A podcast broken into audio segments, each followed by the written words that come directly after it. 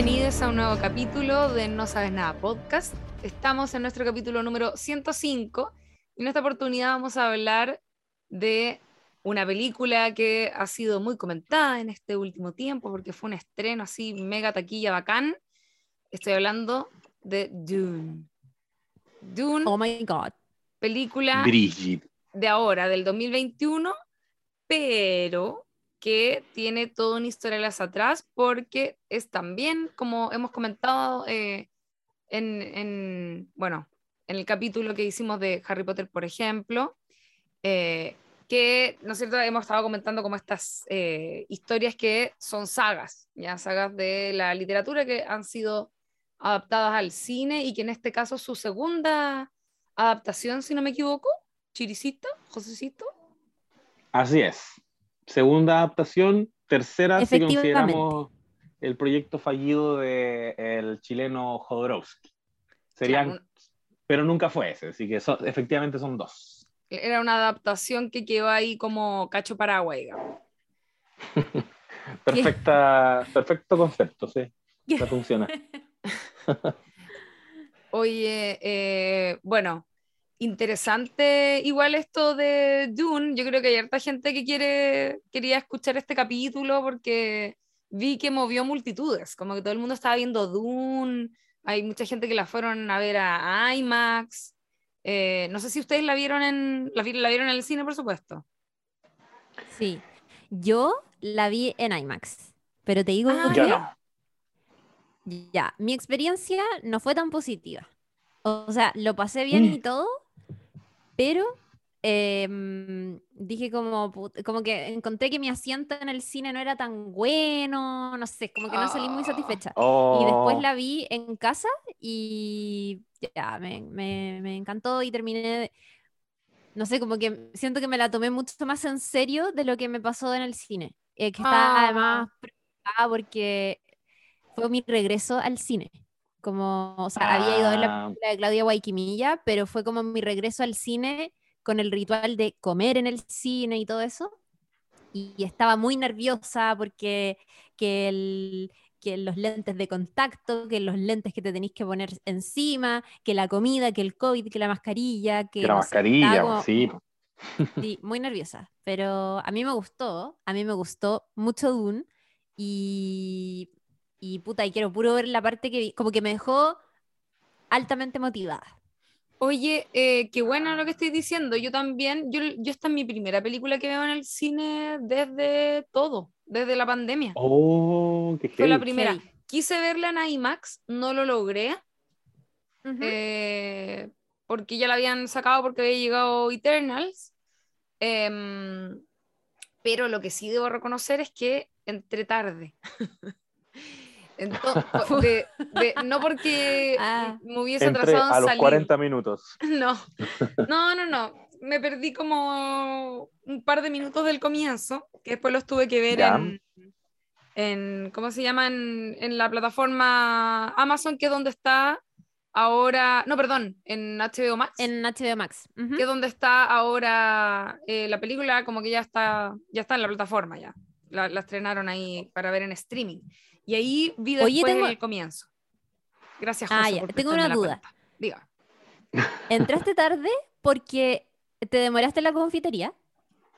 Algo parecido, me, me di un arranque porque fui a verla ahí al Hoyts que queda en, en el Plaza Gaña, ¿Ya? en el mall ese, y como que tiene un boulevard, como una cuestión arriba, y dije como, Sí, ay, qué ganas de como, tenía un ratito para entrar y fue como, puta, comamos algo, tomémonos algo, y Ah. como que me demoré un poco en eso. Eh, pero poquito, sí, pues haber entrado a los 10 minutos de empezar la película y con todos los comienzos y todo eso, que me imaginé, no lo vi, pero asumí que deben haber habido como estas indicaciones de eh, como protocolo COVID o algo. Entonces me imaginé que iba a ser largo y de hecho eran, habían sido como, no sé, entre 3 y 5 minutos nomás que me perdí, no fue tanto. No, Entiendo. no, no fue, no fue gravitante. Yo, No, no fue, no fue tan terrible. Yo la fui a ver hace poco. Me parece súper interesante la experiencia de la Chiri, porque bueno, yo también la vi en el cine, no la pude ver en IMAX. Y la Chiri creo que fue como la primera mm, que la vio de nosotros tres y probablemente Chiri tú la viste muy recién estrenada, ¿no? Fue como dejaste pasar muy poquito. Y creo que me hace sentido cuando me dices que en un segundo visionado como que te la tomaste quizás un poquito más en serio, porque yo creo que calibré mis expectativas. Yo tuve tiempo para cachar que en redes sociales finalmente, hay que decirlo, no quedó la zorra. Había más, había más escándalo con los trailers. O sea, yo era de las personas que te decía, bueno, se viene la mejor película de ciencia ficción, y la weá, Delis Villeneuve, eh, Frank Herbert, esta weá. El de Chalamet. El de Chalamet, el Momoa, no, esta weá va a estar cuática. Y no la fui a ver desesperada. El Momoa, oye, el Momoa que lo quiero. Hoy que lo quiero. La cagó. Lo quiero tanto. Y, siento que me guardé las ganas y dejé pasar unos días porque las redes sociales no estaban escandalizadas. Te decían, o, no, nadie te decía que era mala, te decían que era muy buena o te decían que eh, estaba buena, pero, pero igual eso a mí me generó una sensación de, de decir, ya, no voy a esperar entonces quizás una obra canónica de la ciencia ficción que me va a volar la cabeza y cambiar los paradigmas, sino que voy a, voy a aterrizar las expectativas. Quizá igual esperaba bastante. Y, y, cuando la vi, la disfruté caleta, caleta, caleta, caleta, caleta. Sí se acercó mucho más a eso que yo esperaba, ¿cachai? Al final es clave eso, pues si las expectativas te juegan una buena o una mala pasada. Yo me encontré con el inicio de un gran universo. Eso yo le decía el otro día a la Chiri lo, que más rescato de Doom probablemente es que de todo lo que hemos estado viendo últimamente, que son como franquicias, y voy a incluir incluso al universo cinematográfico de Marvel, eh, creo que desde Game of Thrones, que no me pasaba que eh, sentía que me están llevando de la mano a un universo que tiene sus complejidades, que tiene sus códigos propios, que es superior a mí y que me interesa mucho conocer.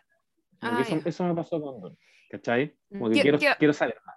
Qué bacán lo que estoy diciendo a propósito de las expectativas, porque a mí también me pasó algo parecido y yo debo reconocer, perdón por ser siempre David Downer para mis cosas, pero yo, la, como que, siendo bien honesta, las apreciaciones que tengo sobre la película, podría depositarlas en su totalidad en un tweet, ¿cachai? Como mi opinión completa podría ser un tweet, como que tengo, no tengo tantas cosas que decir, la verdad, ¿cachai? Aparte que me pasó un poco que a mí Timothée Chalamet, por ejemplo, me da, me da un poco lo mismo, pero Zendaya la amo, y bueno, onda, no sale. sí. Me cargó, ¿sabéis que me sentí estafada? Me sentí estafada. Oh, estaba con tanta rabia en el cine, me, me transporto hasta esos minutos. Quiero decir una weá, yo me perdí el comienzo, entonces más encima, la parte donde más salía era precisamente el principio, que ella es la que abre la historia, ¿cachai? y mm, eso lo, lo supe después, y mientras veía la película yo decía que esta weá, onda, Zendaya sale todo, como que salían unos flachazos de Zendaya como comercial de perfume, y fin, como que y no la veíamos más. Y era como, bueno, ¿en qué momento sale? ¿En qué momento sale? Y onda, no salía nunca porque en realidad era un gancho como para la película siguiente. Oigan, em, a propósito, eh, no hemos hecho sinopsis. Quizá el José se irá a animar con un pequeño resumen. Ya, Eso, vamos. Sí, cortito, cortito. Me escucho, me escucho perfecto, me escucho. Sí, perfecto, amigo, dale. Contémosles aquí a la gente que yo estoy desde Arrakis conectado para llevar a cabo este podcast, entonces cualquier delay, cualquier cosita, es que no tengo tan buena señal. Contarles que, eh, bueno, esta es una, podríamos decir que es una intriga política de ciencia ficción que está inspirado, es la adaptación de eh, un libro homónimo de, como dijo la Lula, Frank Herbert, que sigue la vida de Paul Atreides, el, también conocido como el Chalamet, que es el príncipe de una familia de nobles que un día, y esto es lo que vemos en esta primera película al inicio, eh, son enviados por el emperador de este universo para administrar un planeta llamado Arrakis, un planeta que se caracteriza por varias cosas, pero probablemente la más importante es que es 100% eh, arena, es un gran desierto. De ahí, obviamente, el nombre, de, eh, el, nombre de la película, el nombre del libro. En ese lugar vemos en esta primera parte de esta historia que Paul descubre que en este planeta es considerado como una especie de mesías por los lugareños, que son los Fremen. Y como gatillante, bueno, eso podríamos entrar a, discutirlo después, no sé si es un detonante eh, o, es el clímax, pero en algún punto de la historia, y esto es muy importante, y como bien saben, aquí hay spoilers, hay un golpe, hay un intento de derrocar, un, intento fructífero de derrocar a la familia de Paul Atreides, a la casa Atreides, matando al padre, a nuestro querido Oscar Isaac, y debiendo la madre, Jessica y Paul, exiliarse en estas dunas, en este desierto, y caminar a, donde ellos creen que están ubicados los Fremen, que son estos, estos lugareños. No sé si es Fremen o Freemen. Eh, me suena igual Freemen, como que hombres libres, me hace sentido. Pero, no, es Fremen, pero es Fremen, tiene una sola E. Ah, ya, es Fremen. Eh, bueno, yo he dicho que tengo mal inglés, ustedes saben. Bueno, ah, un año después descubrimos que se dice Fremen, así como Hermione, Los Freemanioners son los lugareños de este lugar. y, y, ahí Paul va a tener que decidir qué rumbo tomar, eh, si seguir este destino que parece que tiene, que ser una especie de, de líder de una revolución de los Freemen, o, o no. Y, entre medio, bueno, un montón de cosas, que es básicamente esta, mm, este viaje literal, porque también la, la película es un viaje físico de Paul Atreides y su madre por el desierto, con todos estos grandes personajes como, y actores como Jason Momoa que, que ya comentamos acá. Eso es a grandes rasgos eh, Dune, primera parte, que es adaptación de, y esto me parece interesante porque yo no lo tenía tan claro, Dune es una saga literaria bastante grande, bastante compleja, que yo, dicho sea de paso, intenté leer. Me leí como, como cuatro capítulos del primer libro. Es ruda, es ruda la wea, es difícil de leer. Yo dije, esto va a ser como Game of Thrones. Y para nada, para nada. Es, es, es mucho más compleja de lo que se ve en pantalla eh, en términos, eh, podríamos decir, de contextualización, porque el libro está todo el rato explicándote detallitos políticos y de la estructura social de este universo que, que creo que ingeniosamente el Denis Villeneuve se lo bypassó. Creo que Denis Villeneuve, eh, Denis Villeneuve voy a decirle el Denis, el Denis eh, fue súper hábil en, en, no meterse en la densidad en ese sentido que tiene la, la saga literaria, que como decía, son muchos, primero iba a ser una trilogía que después se amplió a cinco y después vino, creo que el hijo de, Frank Herbert y siguió escribiendo más novelas, pero lo que nosotros vamos a ver en esta, que es la primera de una trilogía de, películas, es eh, exclusivamente lo que se contiene en el libro 1, en Dune. Mm. O sea que igual esto podría crecer caleta, pero hasta el momento vamos a ver solo el viaje de Paul Atreides, que como decía es esta especie de mesías para este pueblo en Arrakis. Oye, em, yo tengo, bueno, perdón, es que eh, yo, a mí me pasa que me da la impresión de que quizás el libro, hay, algo en el libro que es importante eh, y que solo de ver la película uno no lo está obteniendo. A mí, yo, hablé con Caleta de amigos, Caleta dos, que eh, se leyeron el libro y que eran muy fan de, de Dune y que igual comentaban como loco, onda, hay guas demasiado importantes que no te las están diciendo en absoluto, ¿cachai? Y, como mm. que ellos se daban cuenta de eso, eh, pero filo, quizás no les molestaba tanto porque eh, igual lo sabían en el fondo. Entonces veían la película y no estaba eso, pero no importa, ¿cachai?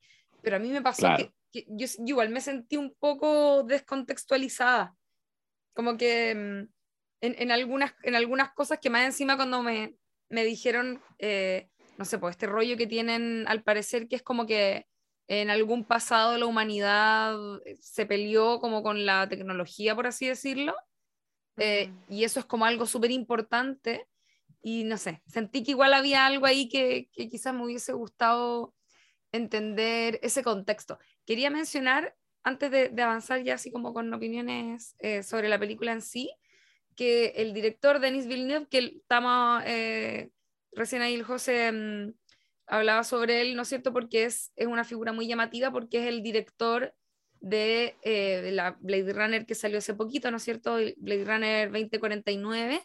Y también es el director de Arrival, que es una gran película.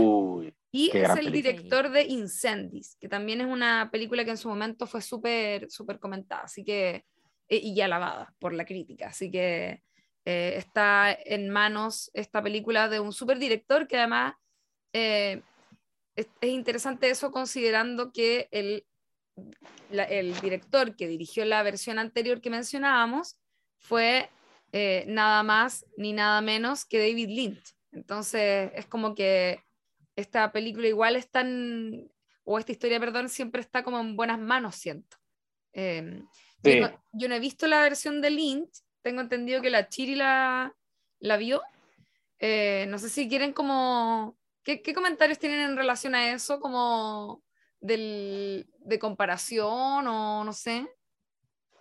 Mira, quiero decir primero que, puta, como yo creo que a mucha gente igual le debe pasar esto, pero a mí me sucede bastante que me mosquea de repente no haber leído el libro o el cómic eh, cuando tengo un producto audiovisual como tipo tamaño Dune, ¿cachai? Sí, Porque muy de acuerdo. Me pasa que me considero una persona realmente súper pava y muy despistada y como que cuando la misión de una película como esta es plantearte desde cero todo un universo que tenéis que entender las reglas de este, de este, universo, pero además los nombres, que las castas, que las familias, que el emperador quiere hacer esto, ¿no? Es que los lugareños se llaman así y que controlan eh, y que, bueno, son de este planeta y este planeta tiene la especie y la especie se eh, administra de tal manera y entonces que, que, los mandan, mandan a esta familia porque en el fondo no es que los quieran hacer administradores, sino que les quieren hacer un golpe de Estado. O loco, te prometo que yo no entendí todas las reglas de este universo hasta que la vi por segunda vez en mi casa, como súper tranqui. Y, y, sí me pasó que cuando la vi en el cine, también me, me, quedé con esa sensación que decía el José, como de, oh, weón, se zarparon, empezaron una cuestión que es demasiado más grande que mi capacidad de espectador de poder, como que, eso que decía, como eh, mucho más grande que yo. Claro. Y, que, que una de las cosas que yo creo que a uno le pasa cuando se enfrenta a un producto audiovisual de esa manera es que uno dice, tengo que leer el libro. Es como cuando hay a ver un documental de música y, no sé, de pronto es un documental sobre una banda o sobre un artista que nunca en tu vida viste o que no tenéis la discografía ni nada, pero salís del documental diciendo, llego a mi casa y, no sé, pues antes, ahora existe Spotify, pero en su momento yo me acuerdo, no sé, haber ido a ver eh, puta, un documental de los Doors y ya buena onda y todo, pero como que salís del documental y decís como, weón, me llego a mi casa a bajarme toda la discografía, ¿cachai? Claro. Como que eso, eso me pasó con, con cuando la vi en el cine.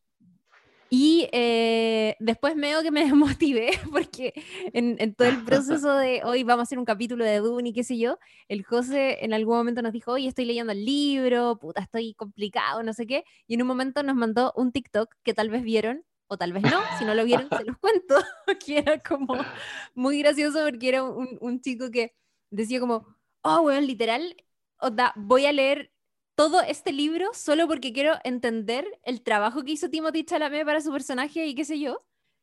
Y es como yo empezando a leer Dune, onda, desechándolo al segundo porque es muy complejo, es lento, te tiene que gustar, y yo creo, la ciencia ficción mucho para en verdad engancharte y creo y me tinca que debe ser un libro que tenéis que leer como de manera súper concentrada.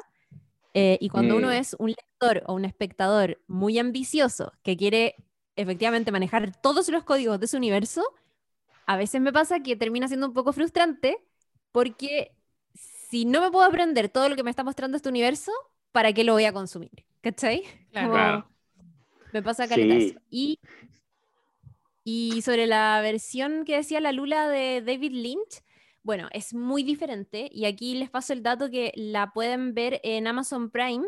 En Amazon Prime Video está la película mm, eh, que hizo David Lynch, la adaptación de Dune, que es muy diferente a lo que hizo Denis Villeneuve con esta película. Obviamente que las épocas son diferentes, eh, hay un desarrollo tecnológico que permite hacer efectos especiales de otra manera y eh, Dune del, año 84, que es la que hizo eh, David Lynch con eh, de protagonista que tenía ahí a Kyle MacLachlan, que es muy loco. Yo les sugiero que puedan ver los primeros minutos de Dune, que, que está ahí en Amazon Prime Video, porque se van a dar cuenta que es una como que siento que David Lynch sintió mucho que era un relato futurista y todo el universo que construyó se ve efectivamente muy futurista. Y eso ah.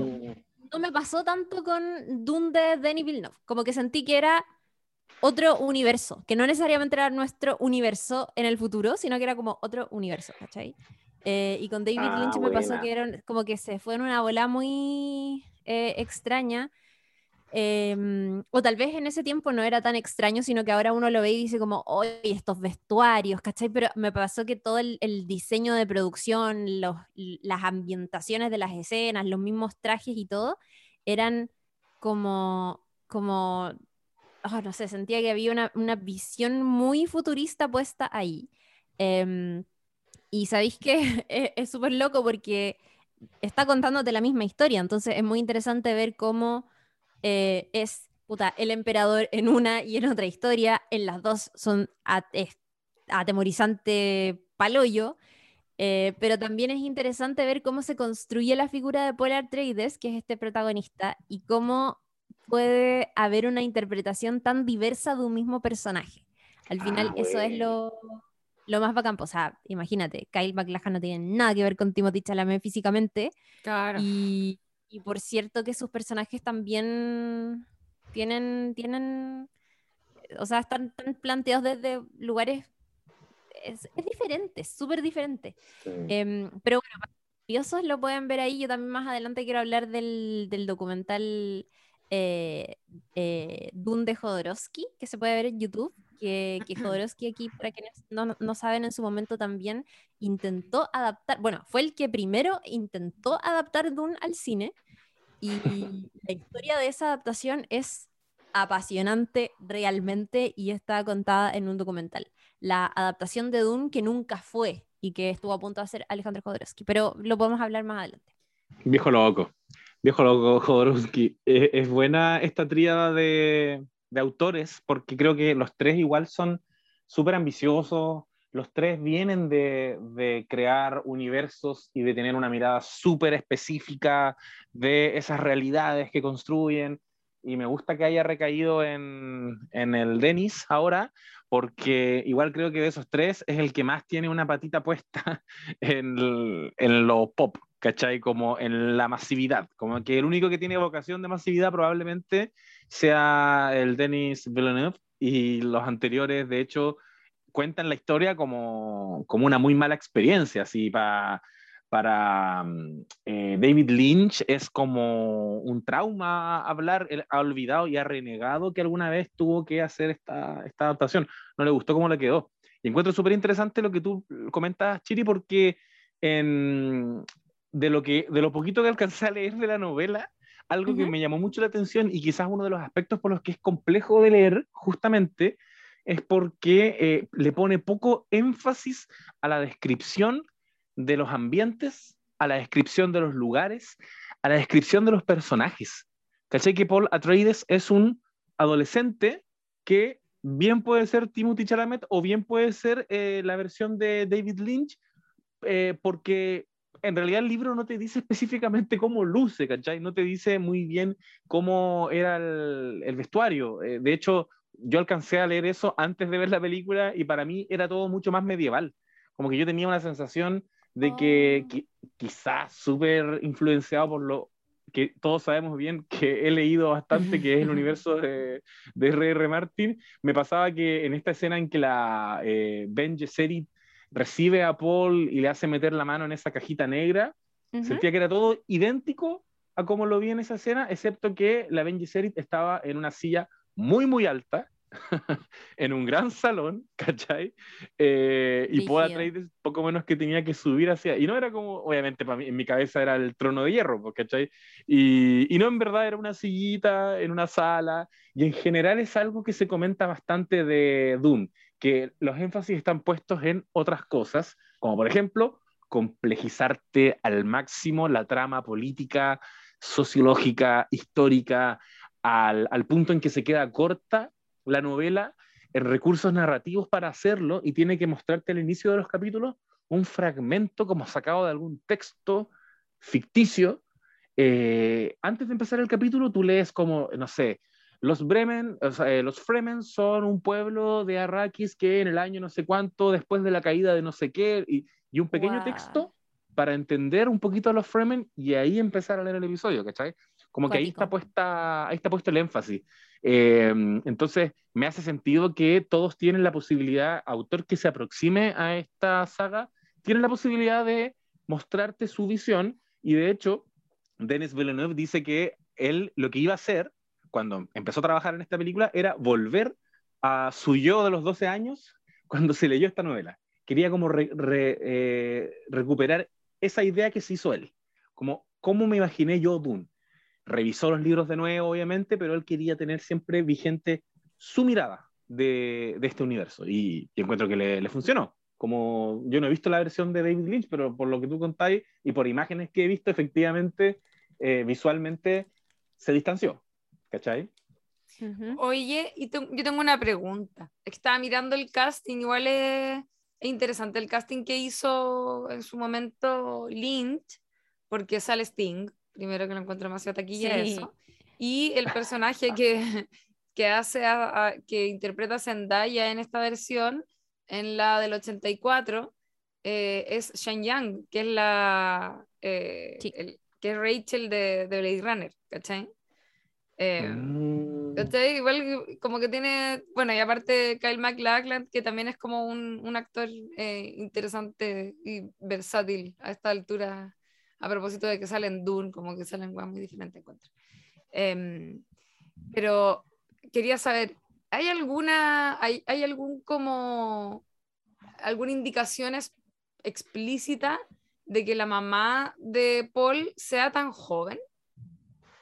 ¿Te acordáis? también, quería, em. también quería preguntar por eso, si hablan tanto de ella en el libro, porque una de las cosas que más me gustó de la película es ese personaje. Sí, es muy importante, pero tiene como bueno, siento que es demasiado joven como para tener ese hijo. Yo estuve confundida mucho rato, como entré medio tarde más encima.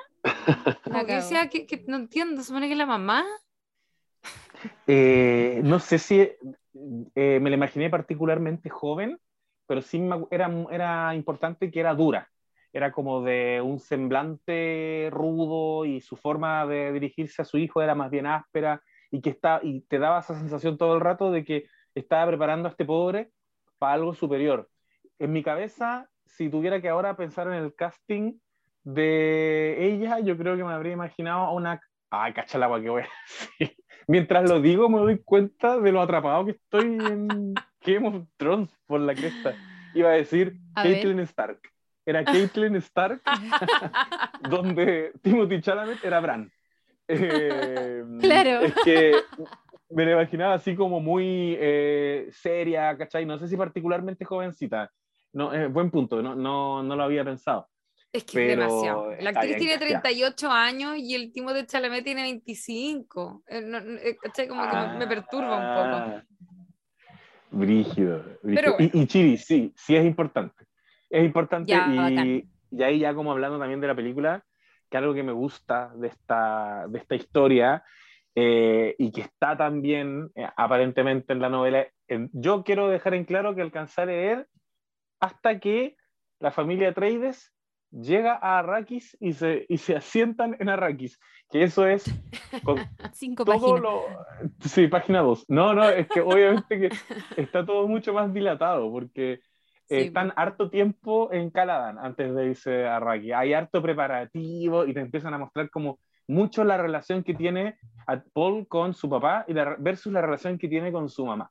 Y eso lo encontré súper bonito.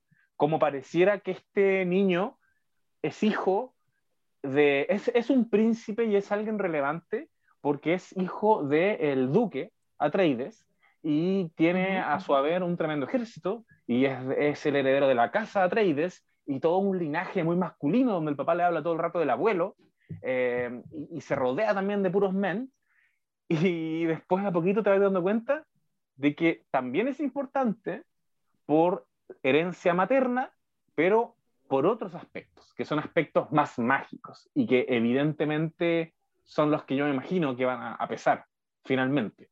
O como es un juego en ese sentido igual Super Game of Thrones, porque es realista, es política, es drama, pero hay magia y esa magia está bien controlada y está bien subyugada a estas pocas personas que, lo pueden, que la pueden eh, eh, ejercer, que en este caso son las Vengeserit. Y lo difícil que es prepararse para manejar la voz y lo rudo que debe haber sido estar generaciones preparando genéticamente la llegada de, de Paul, ¿cachai? Em, y eso, ese juego lo encuentro interesante, como pareciera que el mundo masculino de Paul es importante, pero de a poquito te dando cuenta de que en verdad está mucho más conectado a su madre. Ya, es como un Ben Gesserit hombre, ¿cachai? Eso lo encontré bacán. Sí, es, sí, es bacán porque, bueno, eso no lo dijimos, pero el personaje de Rebecca Ferguson, que es que la, que la Lula decía, loco, es demasiado joven para ser la mamá de eh, un Timothy Chalamet que tiene, no sé, veintitantos años. Em, su personaje se llama Lady Jessica y Lady Jessica es eh, la concubina del Duque Leto, que es el personaje que hace... Em, ay, ¿cómo olvidé su nombre? Mi marido Oscar Isaac. Oscar Isaac. Tu marido, tu marido Oscar Isaac. Em, y eh, ahí a medida que va avanzando la historia, o sea, lo primero que nos... La primera vez que vemos a Lady Jessica está ella al desayuno con eh, Paul, como buenos días, todos días, ni qué sé yo, y de inmediato se nos muestra que ella lo está entrenando en algo. Y al tiro entendemos que lo está entrenando para usar un poder un poco como misterioso que tiene que ver con dar órdenes, como con controlar otras mentes. ¿Qué, de qué se trata esto? Eso es como lo primero que vemos.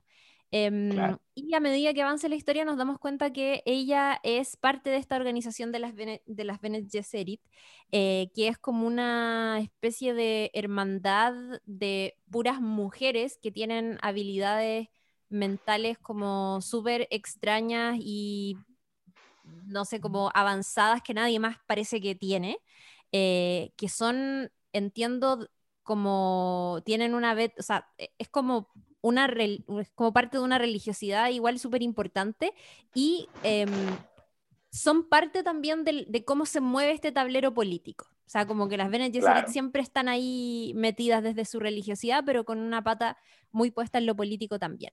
Y em, una de las cosas que, ya más nos adentra como en todo el mito mesiánico, que es lo que nos van a contar, es cuando eh, eh, ¿cierto? Ahí la, líder de las Bene Gesserit eh, recibe en una biblioteca muy antigua a Paul y lo, mm, lo hace pasar por una prueba de autocontrol que es una de las mejores escenas de la película a mi gusto, que me gustó muchísimo, que es cuando, eh, cierto, Paul se arrodilla frente a esta mujer y esta mujer lo amenaza, o sea, lo, le pone como una mm, aguja aquí en el cuello que tiene un veneno que lo puede matar inmediatamente y en paralelo le hace meter la mano a esta cajita donde solo va a encontrar lo que nos dice es dolor, un dolor terrible. Eh, y lo que le dice es como, como eh, no me acuerdo la frase exacta, pero es como un hombre podría comerse como su propia pierna con tal de salvarse, veamos qué vas a hacer tú. Em, y le dice como, si pierdes el control, por mínimo que sea, esta aguja que tengo en tu cuello te va a matar inmediatamente. Y bueno, eh, Paul pasa la prueba. Afuera está Lady Jessica, que, que, es parte de, esta organización y que es la mamá de Paul. Y em, después de esta escena nos damos cuenta y empezamos a entender que eh, a ella en algún momento se le pidió engendrar hijos. Eh, perdón, hijas. pero ella se enamoró del duque Leto y se obsesionó con la idea de dar a luz a esta figura mesiánica. Eh, y ahí, y esa figura, y ese, ese, hombre que nació de la relación de ella con el duque Leto es precisamente Paul Atreides. Em, y por eso, cuando llegan a este, a este eh, cuando llegan ahí a Arrakis, lo que pasa es que Paul empieza a entender que efectivamente fuera de eh, Caladan, todo el mundo sabe que, como que pareciera que todo el mundo conoce su historia y que eh, es esta figura prometida y trata de ir aceptando que, que, eso es así o va a ser así, que, cómo, cómo lo puedo saber y qué sé yo. Eh, y nada, solo para cerrar, quiero decir que una de las weas más bacanes que me gustó de la película y que estaba como, como, como cuando uno es adolescente y se maravilla con cosas tan simples y yo, los momentos en que ellos controlan la mente de otras personas en la película y los momentos en que Lady Jessica ocupa como las manos para hablar, yo estaba como, oh, la wea pulenta. Así como... Sí, esa wea muy buena, ¿verdad? es un gran recurso. Sí, está buena eso. Está, eh, puta, ¿sabes qué? Ahora que lo estáis contando tú, Chiri, como que me gusta más la historia, pero yo debo reconocer, es que a mí me pasó lo siguiente. ¿Puedo dar mi, mi percepción, como mi experiencia? Por favor. Em, yo fui muy eh, abierta a sorprenderme, básicamente, con una disposición a, a verme maravillada por una película que me imaginaba era buena, por el director y también un poco por el casting eh, y los comentarios que había escuchado de algunas personas en quienes confío bastante en su opinión. Eh, pero me pasó que si bien encontré que todo era la raja, como todo era hermoso, la foto obviamente es una maravilla, eh, los vestuarios a mí me dejaron así peina para atrás, encontré como son, hacían como unas figuras muy bonitas con el vestuario ocupando el viento que había en el lugar. Oh, eh, sí. Al hoyo, ¿no? El vestido de la loca sí está Malo yo. muy bacán. Preciosa. Eh, además, los actores, obviamente, la raja. es verdad que el, personaje de la mamá es muy bueno y ella es muy buena. Su cara es muy. Como que tiene. Transmite esa dureza que decía el José. Em, pero a la vez eh, no es una cara plana en el fondo. Es, una cara que igual comunica también.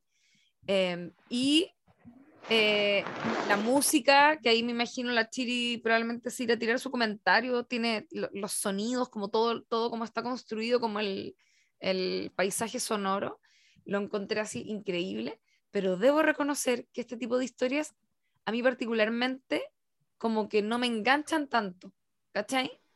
Como que me, me, pasa que todo está, como estos rollos medio mesiánicos, eh, o sea, no es que me parezcan fomes, porque igual, obviamente son entretenidos igual, pero, y, y, todo el universo está eh, súper interesante y todo eso, pero como que tengo mi límite ahí. algo me pasa que llegué hasta, no sé, Matrix con Neo, que es como el elegido, y con Harry Potter, y se me acabó, ¿cachai? Como que ya me cuesta un poco enganchar con ese tipo de historias. Entonces, me pasó que eh, así como para resumir esto de la experiencia que decía, que encontré todo demasiado hermoso y como una experiencia eh, como sensorial muy bacán, pero mm.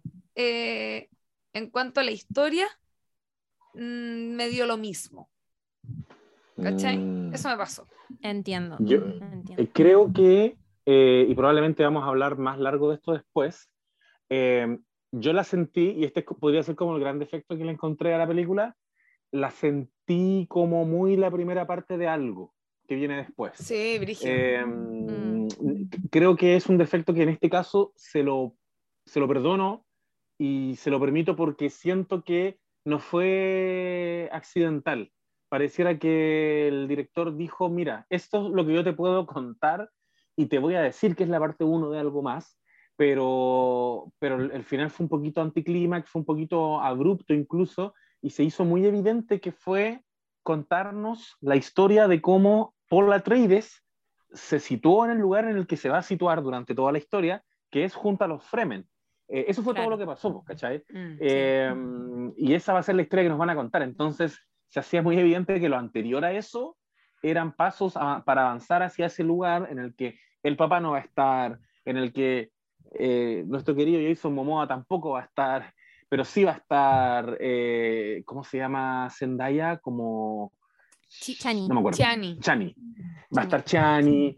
Em, entonces fue muy como una película para desprenderse de este, así como citando a Aristóteles, el equilibrio precario, fue, fue, si uno tuviera que pensar en el guion, fue como el equilibrio precario de la historia. Fue un primer eh, acto nomás. Un primer acto y, y, finalizó con el detonante, donde ahora sí empieza la aventura, empieza el viaje del héroe, empieza la coming of age de, de Paul Atreides, ¿cachai? Ahora, por todo lo que hemos dicho y por lo que tú dijiste también, que, que es deslumbrante la música, el paisaje envolvente, eh, una experiencia como tan inmersiva, y, y, yo quedé tan satisfecho y quedé con la sensación de que, de que aquí yo vengo a tomar notita nomás, ¿cachai? Como profe, usted explíqueme nomás, porque yo sé que lo que, usted, lo que usted tiene es superior a mí, así que yo vengo aquí a tomar notita y, y me entrego a lo que me vas a contar y cómo me lo vas a contar.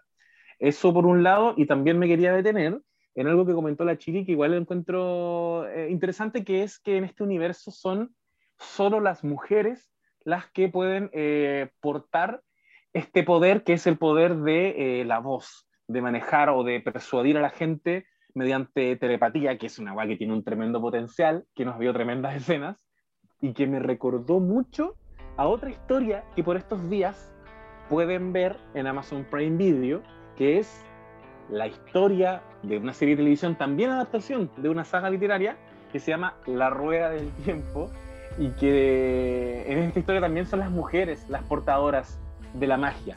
También existe como esa idea un poquito ancestral, medieval, si se quiere, de que existían brujas, ¿cachai? Y creo que, que deberían ver La Rueda del Tiempo porque está en Prime Video y pueden verla además con la prueba gratuita. Ya son cuatro capítulos. Los hemos estado documentando aquí, in situ. Cada viernes hay nuevo episodio, así que aún están a tiempo. Recién van cuatro episodios y me gustaría saber ahora, eh, chiquillas, si vieron el capítulo 4 y qué les pareció. Eh, miren, esta historia está avanzando eh, con todo. recuerden que hay, hay, estrenos todos los viernes. nosotros Estamos sacando eh, episodios los días martes en No Sabes Nada, entonces vamos a estar comentando el último episodio de La Rueda del Tiempo que se eh, lanzó anteriormente y la semana pasada les habíamos contado con la Lula sobre la aparición de esta figura misteriosa, el profesor de la casa de papel, que es su, eh, su, su, gran papel, ¿cierto? Después de todo el éxito que tuvo em, ahí en, en, esta serie que se hizo, serie española, que se hizo súper famosa, que, que, ha sido muy vista, que ahora va a terminar el otro mes y que lo tiene de regreso acá en un nuevo papel que no se parece nada, donde lo vemos eh, ahí a Álvaro Morte en en, un universo totalmente diferente, fantasioso, eh, y donde aparece de pronto como una persona que ostenta poderes, que ostenta magia y que viene a eh, alterar un poquitito toda la historia que se nos ha ido contando hasta el momento. El último episodio que se estrenó el 26 de noviembre se llama The Dragon Reborn em, y lo que vemos es básicamente cómo los caminos de estos personajes, de, los, de los grupos, ¿cierto?, que se han eh, separado.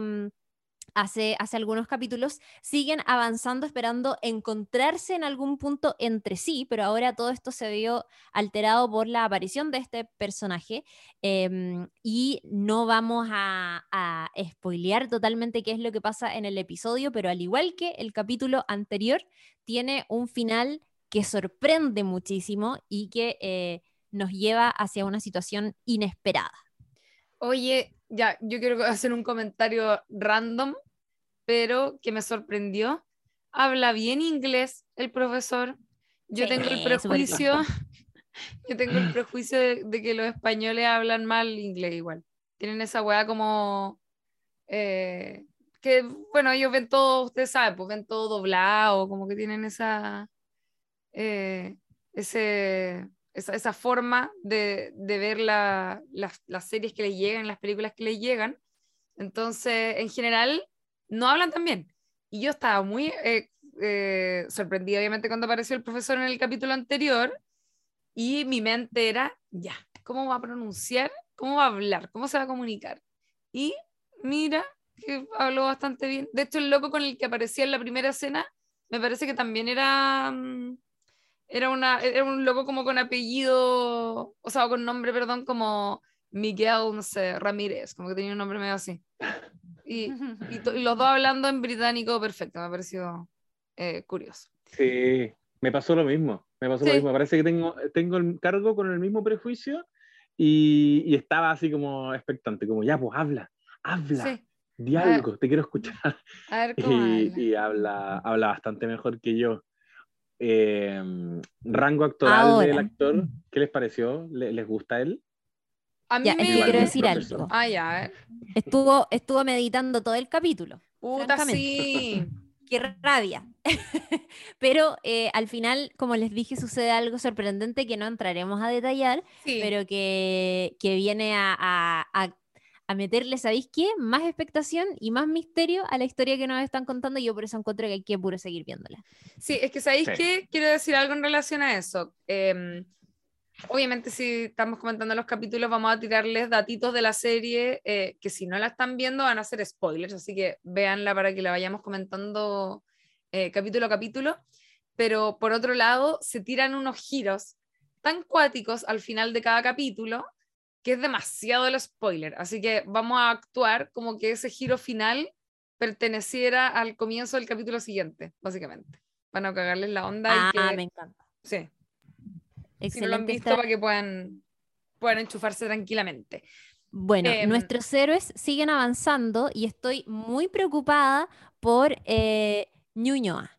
Ñuñoa está, eh, que es el, personaje que yo he bautizado con mucho cariño, porque de verdad lo quiero muchísimo, yo creo que es como de mis personajes favoritos de la serie, Matt, eh, a quien yo cariñosamente le digo Ñuñoa, si quieren saber por qué, escuchen los capítulos anteriores de No Sabes Nada, pero em, a Matt le entró la maldad, le entró la maldad y, y, y oh, dejó la embarrada y quiero saber oh. por qué le pasó eso. ¿Por qué le está pasando eso? ¿Le ¿Sabéis que me quedé? Sí, sí. No, a ver, dale, dale. No, es que me quedé con la duda de por qué le está pasando eso y si la figura con la que se encontraron en, este rancho es efectivamente el mismo personaje que habíamos visto dos capítulos antes cuando se, se, mm, se arrancan como de un muelle, como que dejan un muelle y aparece esta figura. Él es el mismo ya, quiero saber si es, que es esta misma figura o si hay muchas de estas figuras. Eso te iba a decir, según yo entiendo, hay muchas.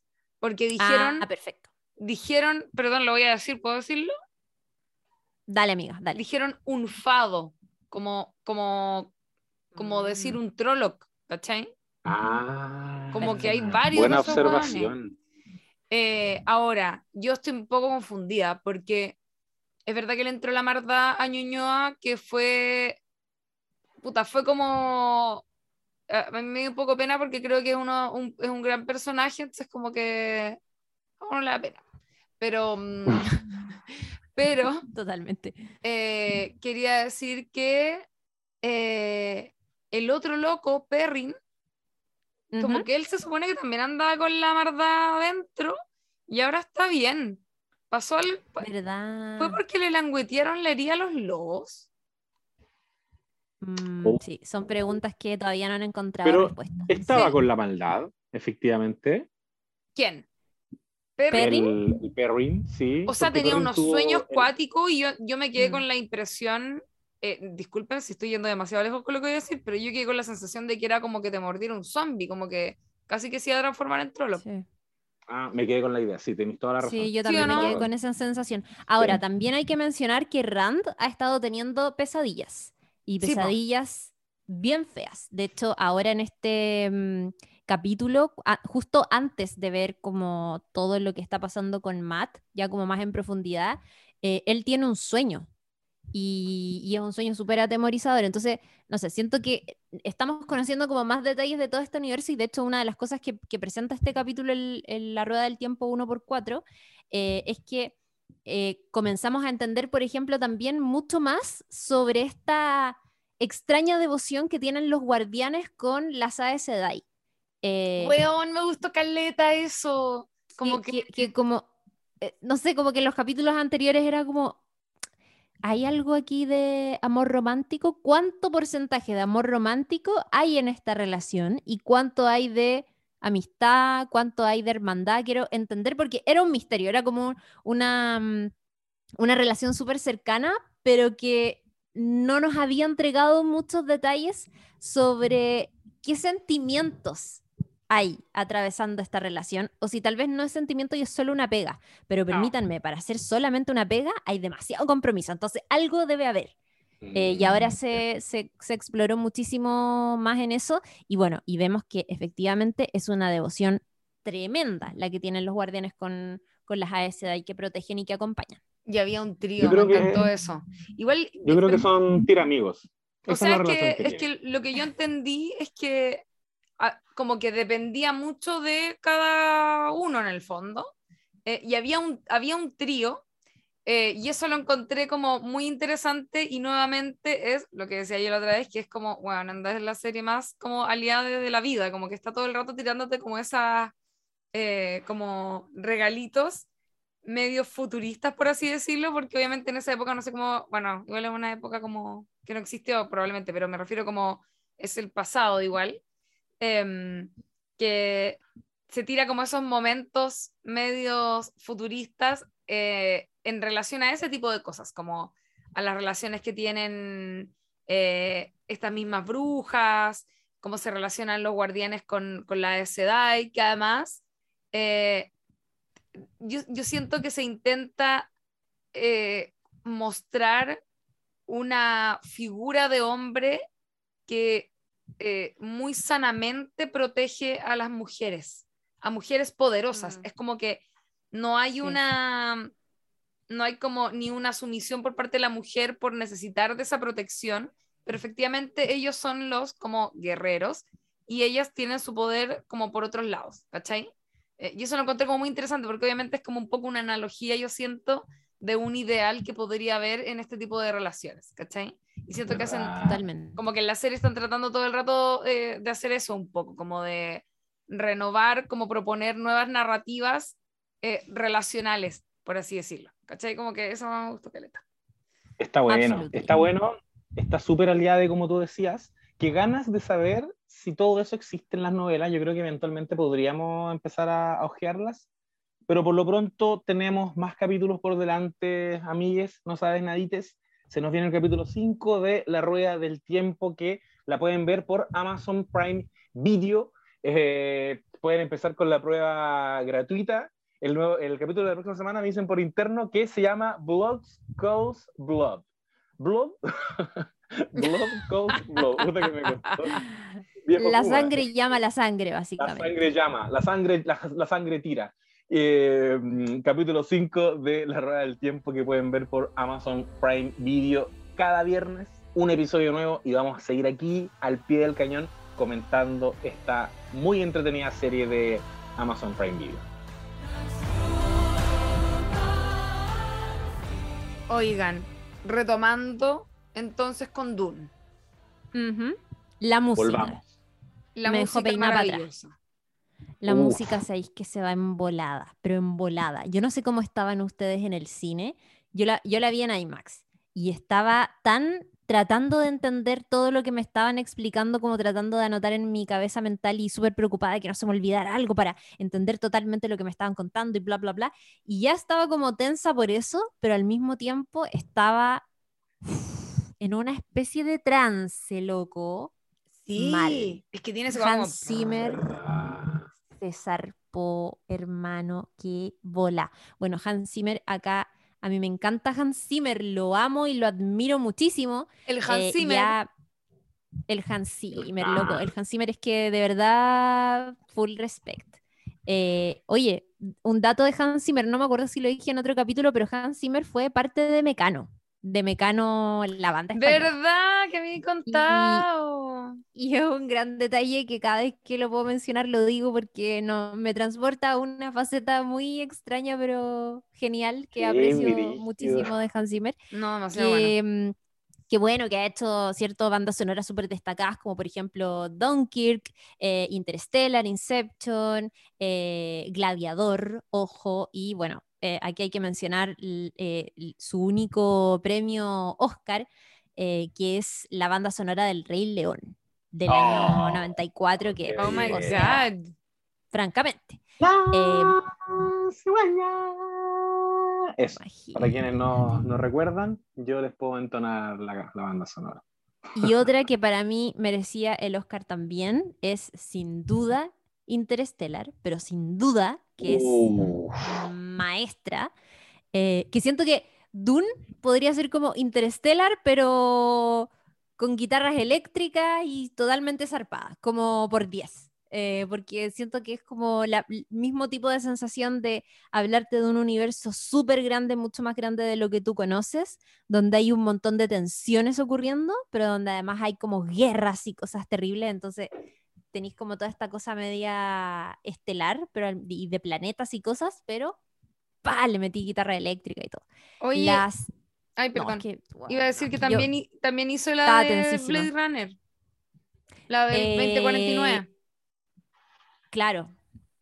Hizo la de Blade Runner también. que también está buena en ese sentido con, con, con, con, Dennis. Mm. Sí, bo, amiguis. Es que hay gente que se le da la ciencia ficción, musicalmente hablando. Mm, hay gente que te, puede, que te puede construir y musicalizar un universo. Igual de ser súper interesante de hacer eso. Como que te da una libertad distinta, porque podéis como, entre comillas, inventar sonidos nuevos, ¿cachai? Mm. Sí. No, sí, la cagó. Muy bacán. Yo quería comentarles, amiguitas, una cosa. Quería decirles que algo que me gustó mucho de esta primera parte de esta historia es que eh, sentí en general, no sé si les pasó, que en, términos de géneros que nos estaban mostrando, porque es evidentemente ciencia ficción, es una space opera con, con todo su nombre, porque de hecho, digámoslo, grandes historias de ciencia ficción que hemos visto y que hemos leído, voy a decir, por ejemplo, Star Wars, tienen en Dune a, a, una gran antecesora, o sea, ellas beben mucho de lo que hizo Dune antes, entonces es cuático cuando uno ve esta historia, la ve ahora el año 2021, y, encuentra cositas como del viaje del héroe y de este llamado a la aventura que tiene Luke Skywalker y dice, bueno, de aquí vino, ¿cachai? Eh, ¿qué, ¿qué, distinto habría sido igual ver Dune sin haber visto Star Wars, por ejemplo, sin, sin ver eh, esas otras grandes historias que nos gustan mucho, pero que ya recogieron ciertos aspectos de esta historia. Yo incluso podría decir Mad Max, ponte tú, por, por el ambiente desértico, por la escasez de recursos, la escasez de agua, etc. Es ciencia ficción, es intriga política, es drama, es acción, es aventura, y como que siento que estuvo todo súper bien equilibrado. Como que cuando la cuestión se iba a poner muy eh, densa en términos de que hay una conspiración en torno a la familia Atreides, aparecía Jason Momoa volando su helicóptero, su, no me acuerdo cómo se llaman esas naves que me encantaron, que son literal, literal sí, un, un, la un helicóptero chiquitito, ¿cómo se llama?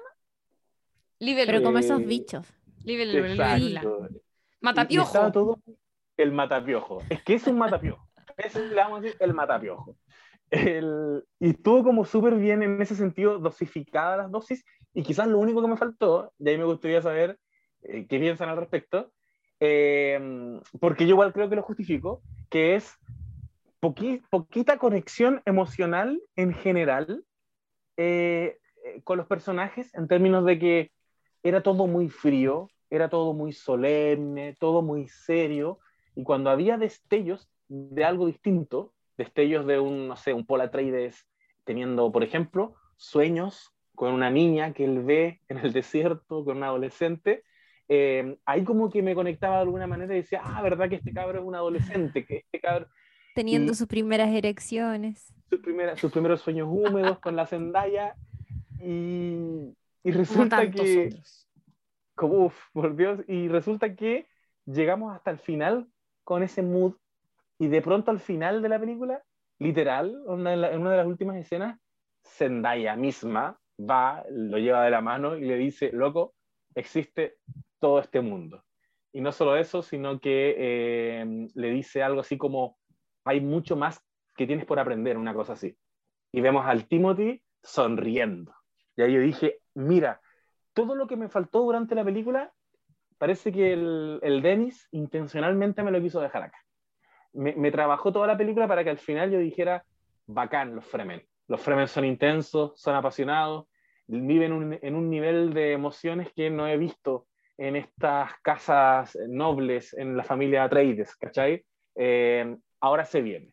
Entonces, me da esa sensación, como que no sé si les pasó que les faltó esa conexión emocional o ustedes abrazaron al tiro al, Timothy y a la Jessica y a todos No, yo estoy de mm. acuerdo, a mí igual me pasó. caso, ¿no? Sí. Sí, tenéis razón. No lo había pensado, eso sí, hasta ahora que lo dijiste, pero sí. Yo creo que estaba muy conectada con mis propias emociones, como que no, podía pensar en, esta gente. O sea, no, sí, sí, no tenéis razón. Y bueno, eh, yo, bueno, como lo, dije al principio aquí con la Lula, eh, qué estafa, weón, Zendaya, cuánto sale en la película. Sí. Yo ya estaba enchuchada. Yo estaba además con la debre porque a mí me encanta Oscar Isaac y también caga el toque, po. Entonces, nada, pues depresión. Oye, ¿puedo, decir algo nada que ver? ¿Saben cómo se llama Oscar Isaac ah. en la vida real? ¿Cómo se llama? ¿Cómo se llama? Se llama Oscar Isaac Hernández Estrada. No te puedo creer. Es chileno. es que tiene una cara un poco así igual. Es de Guatemala. Sí, pues es guatemalteco. Mira. ¿Lo han visto hablando español? No, ¿cómo en el video de Oscar Isaac y Pedro Pascal enseñando como gang latina.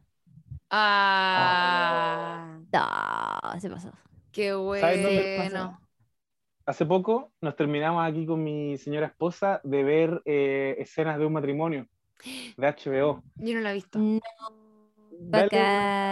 Lula, dale una mirada a tu, a tu esposo eh, y para que veas un poco cómo es él también en las relaciones. ¿Y no nos va a dar depresión? Yo me afecto. Si se pone a pelear en la película, pelea en la vida eh, real.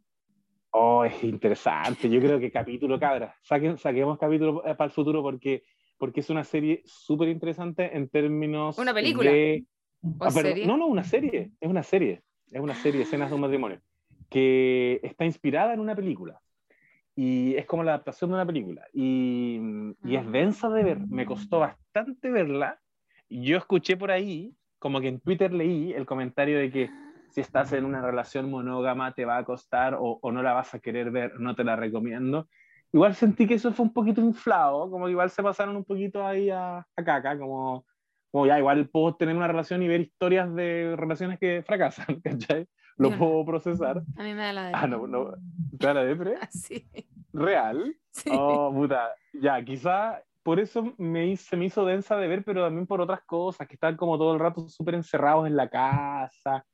Tiene weas muy buenas y tiene otras no tanto. Entonces, por eso que creo que tienen que ver las chiquillas, para que se hagan ahí una idea. Pero Qué bacán. No cachaba. No cachaba, que era una serie, pues una miniserie, teniste la razón. Ya podríamos comentarlo algún pues. día. Muy, muy no sabes nada. Eh, Full. Bueno, yo con la depresión, porque además el personaje de Oscar Isaac moría en la película. Puta, sí, oh, qué bacán que a todos nos hicieron lo mismo, porque mm, a mí me pasó con Jason, con Jason Momoa. Porque no, sé si, no sé si han escuchado este comentario, pero Jason Momoa es 100% un weón que es del gusto de los hombres heteros. Como que si eres ah, hombre hetero, sí. sí, eh, como que entre que te lo quieres te lo quieres culiar y quieres ser él, por partes iguales. Eh, me pasa. Y quiero ser su amigo, y quiero ser su hijo, y todo. Su mascota, todo lo que él quiera. lo, sigo en Instagram, veo todas las guas que publica y me cae muy bien. Y era, ah. era el weón simpático de la, de la película, perdón. ¿eh? Es el, ahí estaba como todo, toda la energía y toda la vitalidad que no había en los demás personajes. Y el weón muere también Además, se llama Duncan, Idaho. Y es como. Si te apellidas Idaho, es como chao. Claramente eres como the best. Sí, un killer. La cago. Puta, lo amo. lo amo realmente. Sí, no cachaba eso que dijiste, no lo sigo en Instagram, lo voy a seguir. ¿Cachai? Como que yo creo que uno como hombre hetero piensa que a las mujeres les encanta. Obvio que uno como hombre hetero dice, Jason Momoa es lo que todo el mundo desea. Es que es muy mino. Pero, te digo que, te digo que yo lo encuentro mino, pero, pero no, me, no me enloquece. Pero, hay, cosas, ¿cuál es la hay cosas que yo no entiendo. Mm, como demasiado grande y musculoso. es, que yo tengo mi teoría. Yo creo que cuando una ve, qué ordinario lo que voy a decir, perdónenme, si estoy muy ordinario me lo cortan. A ver, yo creo que cuando uno ve un weón tan grande, sentís que no, no vas a dar el ah. ancho, por decirlo finamente. Como, Como una caldrogo. Un caldrogo, así.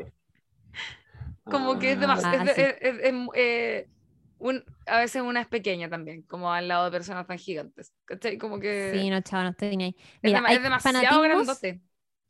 Que yo no entiendo. Como ese y el fanatismo por Adam Driver. No lo logro entender. A mí Adam Driver no me agrada. A mí, igual, pero, pero no me enloquece, ¿cachai? A mí me pasa eso con de verdad Timothy. A Timothy Ah, no, es que Timothy es como es como un niño. Hoy Timothy es lo opuesto a Jason Momoa. Sí, como son es como muy un niño chico. Se aman. Y tienen la misma edad en la vida real. Ah, te cachai. El Calaverín Chalamet. Oye, el Calaverín Chalamet eh, lo quiero muchísimo. Y es que, ¿sabéis qué me pasa con Calaverín Chalamet? Que es, yo lo encuentro precioso como de cara, como que me encanta su cara. Pero claro, como, como hombre, eh, un poquito flaco, para mi gusto. Es muy flaquito. permítanme cosificar y hablar del físico de la gente. se supone que uno no hace, pero ya, es que Timothy, no, Timothy es como la sensación del momento, entonces igual quiero entregar mi opinión. Sí, obvio. Hay, hay, un meme muy chistoso de esa wea, que es como, ya filo, es que no sé cómo escribir un meme en realidad verbalmente, pero es como todo el mundo como... es como todos como, ay, Timothy Chalamet, mi hijito rico, y como Timothy Chalamet realmente una foto como un, no sé, era como un muñeco como con una cara muy parecida, pero muy feo. la, gente que, la gente que es envidiosa, ¿sabí? Envidiosa. Mira, entre para mí Harry Styles y Timothy Chalamet son como una cara así impresionante. Ah, tú eres de cara. A ti te gusta la cara. ¿De cara? Mm, no, no necesariamente. Es que esas caras que son tan extrañas, pero, pero como impactantes. Y como media andróginas también, porque ponte tú. Sí. Es como. Angulosas, ¿no? Eso. Como medio lo que pasaba con Johnny Depp, que también cuando era jovencito. Claro. Tenía una cara que era como. Muy así como. Un, un poquitín como femenina, por ponerlo en términos tradicionales, digamos. Como que tenía una cosa así que era muy llamativa y eso también lo hacía, lo hacía como atractivo, ¿cachai? para, para, la heterosexualidad también, digo, como de, de, de, chicas. Como que claro. A veces ocurre eso, que como que la, el andrógeno igual tiene su, su attractiveness. Le da como una sensualidad particular. Absolutamente. totalmente. Y entre amigos. En estos tiempos. Timothy tenía los Caraizas, justo al medio. Es como un poquito. ¿No te gusta el Jason? ¿No te gusta el Timothy? tienes el Oscar en esta película, ¿no? El esposo de la Lula. Igual Oscar, yo a, mí, me gustó en, en, Ex Máquina, como que ahí me lo encontré maestro. verdad. Oye, igual eh, quiero decir que al principio me pasó que no entendía por qué decía, weón, ¿por qué castigaron a Timothy Chalamet como hijo de Oscar Isaac? Que esto no tiene ningún sentido. Pero al conocer a su madre, a Lady Jessica, me parece que está súper bien casteado. Como que... Ah, como el mix. Me hace sentido que, que ese claro. Paul Atreides sea hijo de esa mujer. Como... Y como, bueno, salió blancucho como la madre y no morenín y corpulento como su papito. Eh, pero fue como bien. Pero al principio, cuando lo veía en, los trailers, era como, ¿what? ¿Va a ser el papá? no se parece, ¿por qué? ¿Qué, qué, qué hay aquí en Dune que no sé? Y bueno, después lo entendí. Es verdad. Ah, oye, esa guay iba a decir. Perdón, es que. Ah, no sé.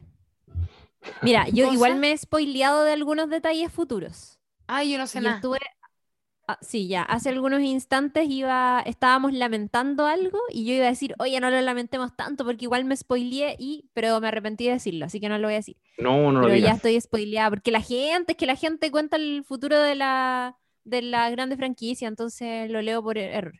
Ya, iba a decir, ah, no, que me enloqueció también, como nuevamente el momento, oh, la wea pulenta, cuando el duque Leto está con el emperador y se muerde la muela y libera todo esto. Oye, pero era terrorífico el emperador. Qué miedo. O sea, el varón. Es Weón. Miedo real. Oye, y es uno de los hermanos. El papá de, los Skarsgård. Acabo de los Skarsgård. Sí, no, me había dado cuenta en la. porque está como pintado, po. Sí, pintadísimo. Pero no me había. Alta gordofobia, sí. No tenía idea que era él. Como que caché después. Sí, Stellan Skarsgård. Stellan Skarsgård, peladísimo. Gran, gran actor. Hicimos un capítulo de la, ¿o no? De la serie que, de esa miniserie que sacó que veía que, era como un Paco. No. No hicimos capítulo. No, no ocurrió. No. Bueno, eh, aparece en Chernobyl. Hablamos de Chernobyl. ¿Eso? Sí, po. Sherbina. ¿Cómo se llama? Sherbina. Sherbina. Sí.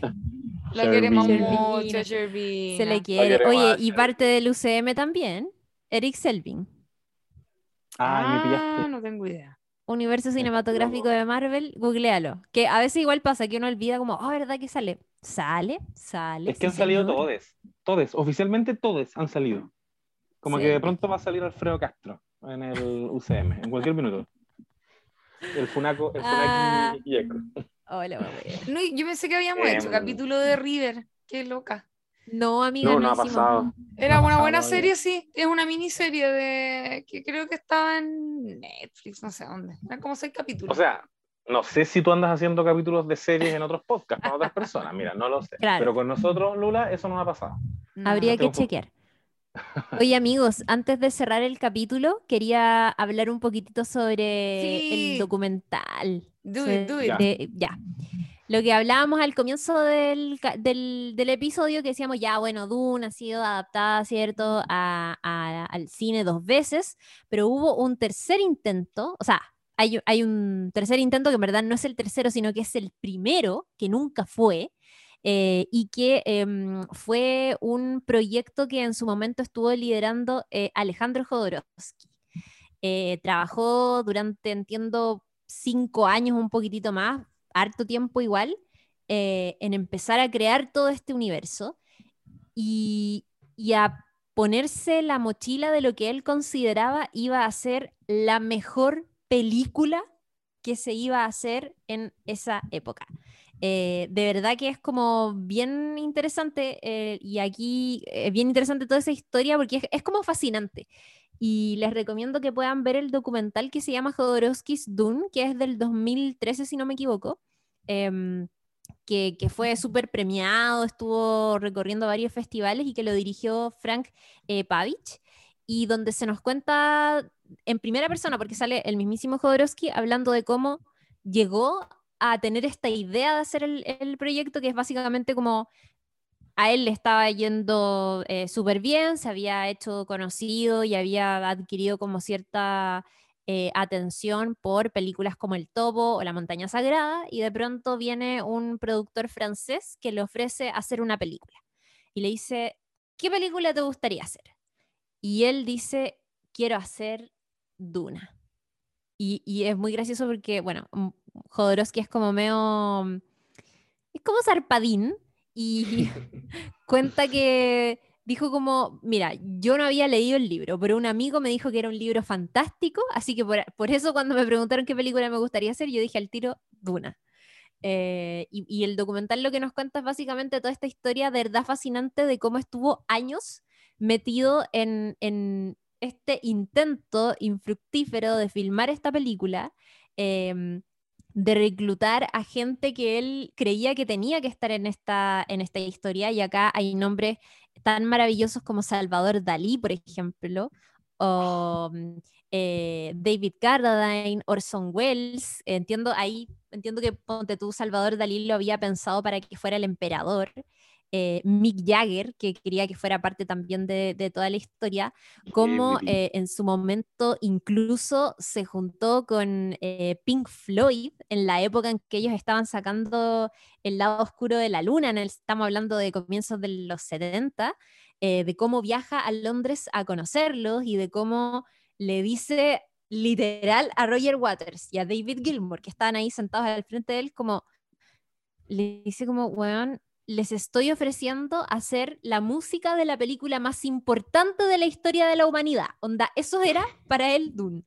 Eh, y bueno, la conclusión de toda esta historia es súper triste porque la verdad es que, bueno, nunca se filmó esa, esa peli y parte de este documental también es contarnos un poco cómo se va diluyendo todo este, este proyecto. Pero una de las cosas más bacanas, a mi juicio, es ver cómo incluso se, nos muestran, o sea, se ve a Jodorowsky revisando sus propios bocetos eh, y loco, tenía una como que uno dice, ay, ya, pero ¿qué tanto avanzó Jodorowsky en, en crear este universo? Loco, avanzó caleta. Había desarrollado bocetos de cómo quería que fueran las naves, de cómo querían que fueran los planetas, de cómo quería que fueran las criaturas, y todo eso está y existe. Em, y, y, loco, es, es, como muy interesante ver también, siento como aprender de cómo se va armando una película de ciencia ficción, porque uno ya sabe que se requiere como, no sé, un director de fotografía, alguien que, no sé, eh, artistas gráficos, eh, empezar a traer, no sé, gente como productores, que el, que el casting, qué sé yo. Y siento que parte de la magia que tiene este documental es ver cómo un proyecto que iba a ser tan grande se cae, pero también como que te acerca un poquitito a la experiencia de eh, ver cómo se arma un proyecto tan grande y, por cierto, cómo va fracasando eh, de, a poco. Y bueno, lo pueden ver en YouTube, está completo. Eh, y e insisto, sale el mismo Jodorowsky hablando de toda esta historia terrible. Y acá hay, bueno, detalles curiosos, como que por ejemplo Jodorowsky contrata a, a este dibujante suizo H.R. Em, Giger, que fue el creador de las ah. criaturas de Alien, que está como un grande, pues un grande, y hay gente que incluso dice como, weón, esto, como hay cosas que yo creo que ni siquiera Star Wars se, se pasaba por la mente realizar y Jodorowsky ya las estaba pensando, como que fue, tuvo la posibilidad real de ser como un adelantado. ¿Qué, tan, qué tanto hay de cierto en, en, eso de que como que medio que igual le, le, le pelaron eh, como la carpeta para hacer Star Wars?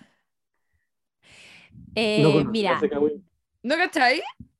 No. o sea, yo me acordaba de eso, pensé que salía algo de eso, quizá en el documental, yo me acordaba cuando era chica, que decían que, ya, pero igual, no sé, es que yo a mi hijo de los que me genera dudas siempre, pero eh, pero decían, decían que, que como que la idea, todo, todo este diseño, lo que decía la Chile y las naves y todas esas cuestiones, como que se la había pelado de la carpeta de Dune que quedó por ahí dando vuelta en el estudio en el fondo. Que quizás no fue robo, quizás fue como solo la, qué sé la capacidad también inteligente del mismo, eh, ¿cómo se llama el loco de Star Wars? George Lucas.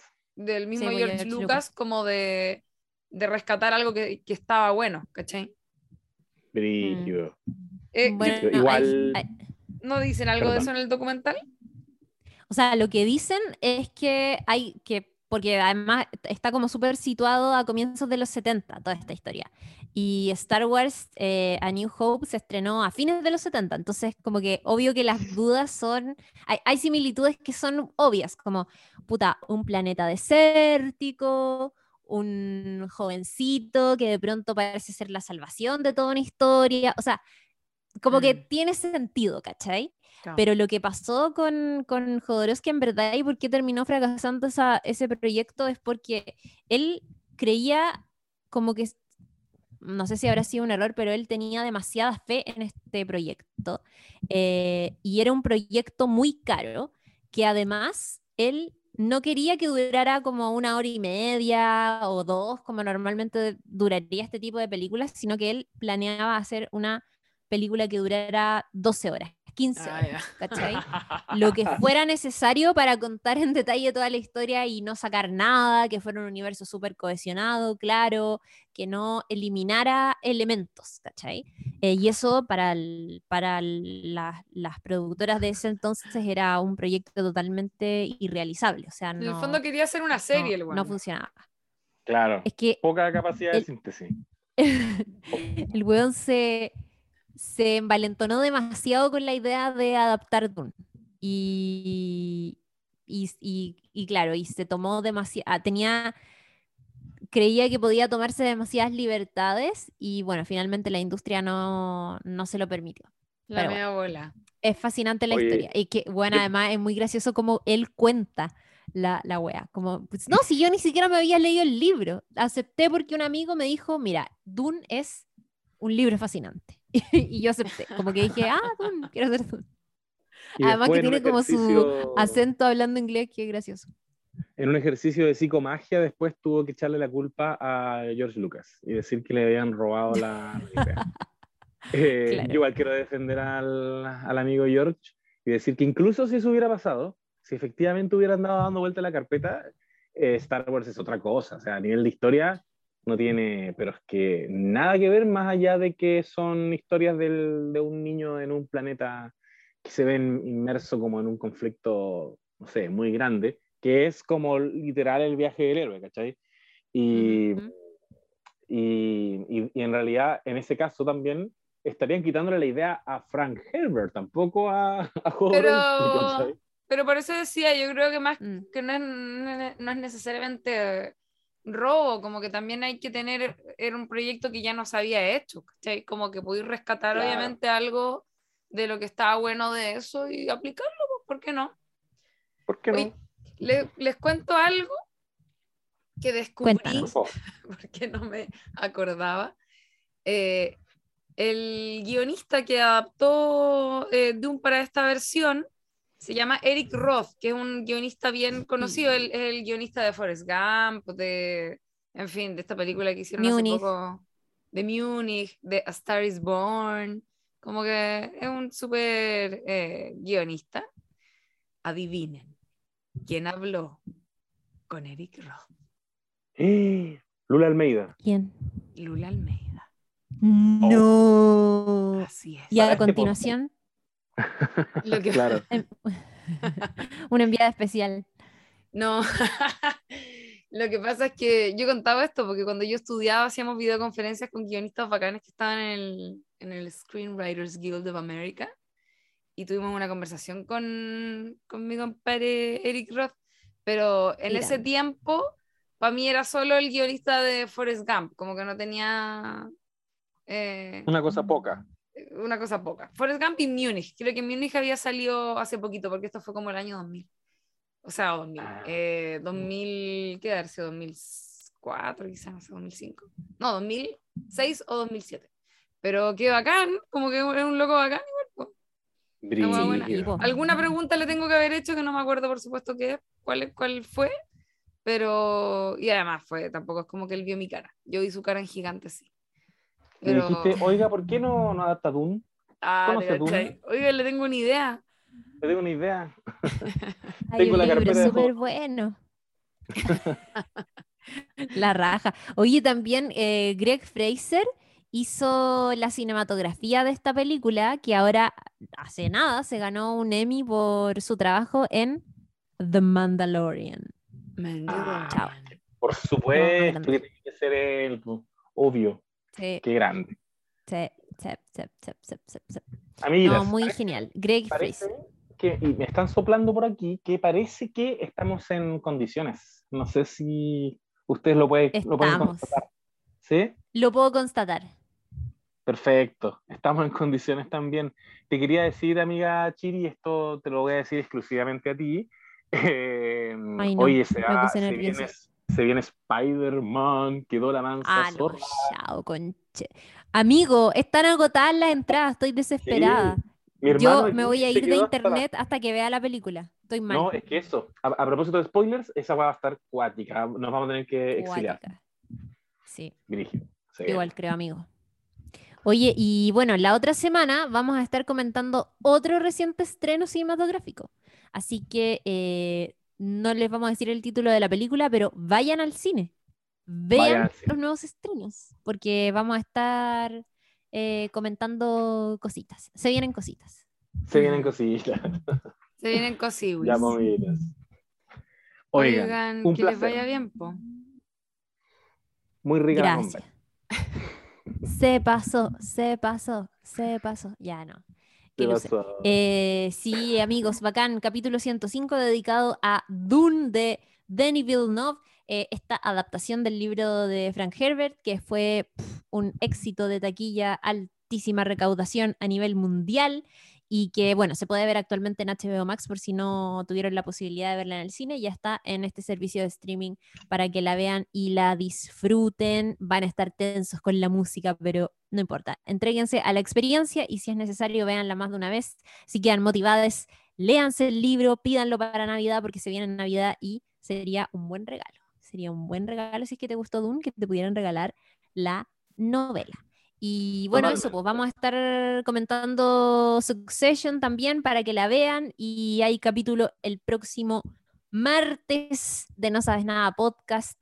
Eh, soy Claudia Cayo y estuve en este episodio con mis compañeros Lula Almeida y José Bustamante. Despídanse. Pero despídanse con sus arrobas y todo ah. eso. Ah, ya, ya. Ah, ya, muy alegre. ¿Puedo, explicitar algo? Como el José está con mala conexión, estamos sin cámara. Entonces, por eso hemos estado todo el capítulo como, no, pero ah, eh, eh, hablando encima. Ya, pero pongamos la cámara para despedirnos. Ah, para la despedida. Eh, para la despedida. Ok. Aquí oh, vengo. Mira, así están las chiquillas. Así está. Aquí estoy. Yo me corté la chiquilla recién, ¿Por qué estoy, porque estoy, miren, estoy como con un cacho raro. Fue intenso. Quedamos despeinados con este, con este capítulo. Estuvo acuático. Me sentí como arriba de un gusano, que no mencionamos en este podcast. Pero, Oye, qué terrorífico son monos. Terrorífico. todo lo que se puede decir. Brígido los gusanos. Hay una película que se trata de eso pero solo como de terror. ¿La has visto? Sí, Tremors se llama. Oye, hablando de el gusano de Dune, muy y de Dune Star Wars, el gusano es muy Sarlacc, ¿o no? Ah, sí. Sí, sí, La misma wea, básicamente. Y bueno. Y. Ahora sí, pues. Ahora sí. Arroba urgente difundir en Twitter y buena pic en Instagram. Ahí estoy tirando memes y mostrando mi vida, mostrando el aspecto más íntimo. Memes, el aspecto más íntimo de este ser humano. Soy más que una cara bonita. Pueden verlo en mi Instagram, arroba buenapic. Mira, José, Joselito. Se oh, pasó. Joselito, se, me olvidó. Oh, para la próxima. el final. Para, para, la próxima, bienvenido con mi amigo Joselito. Eh... Joselito, humor. Es muy noventero llamarse Joselito. Eh, muy, y muy latam a la vez, como muy eh, genérico latinoamericano. Joselito eh, Rosas. En la adaptación de Breaking Bad, Jesse Pinkman se llamaba, en la adaptación colombiana que existe, se llama Metástasis. Sí, que se llama Metástasis, que es un muy buen nombre, una, una muy buena traducción encuentro. Como de metanfetamina, cáncer. Jesse era Joselito. Joselito, Rosas. La zorra. Lo encuentro genial. Bueno, a mí me pueden encontrar en como Lula la del barrio en eh, todas las redes sociales. Eh, eso, y nos vemos próximamente. Cuídense mucho. No sabes nadines, escriban, no siempre los leemos. Eh, eso. Y vean todas las cosas para que podamos comentar aquí y que los spoilers no les duelan. Just Queen. Amo. ¿Cómo se dice? Amo. Uno, tres, amo. Chao, amigos. Amo. Chao, chao. Uno, tres, amo. Chao, chao.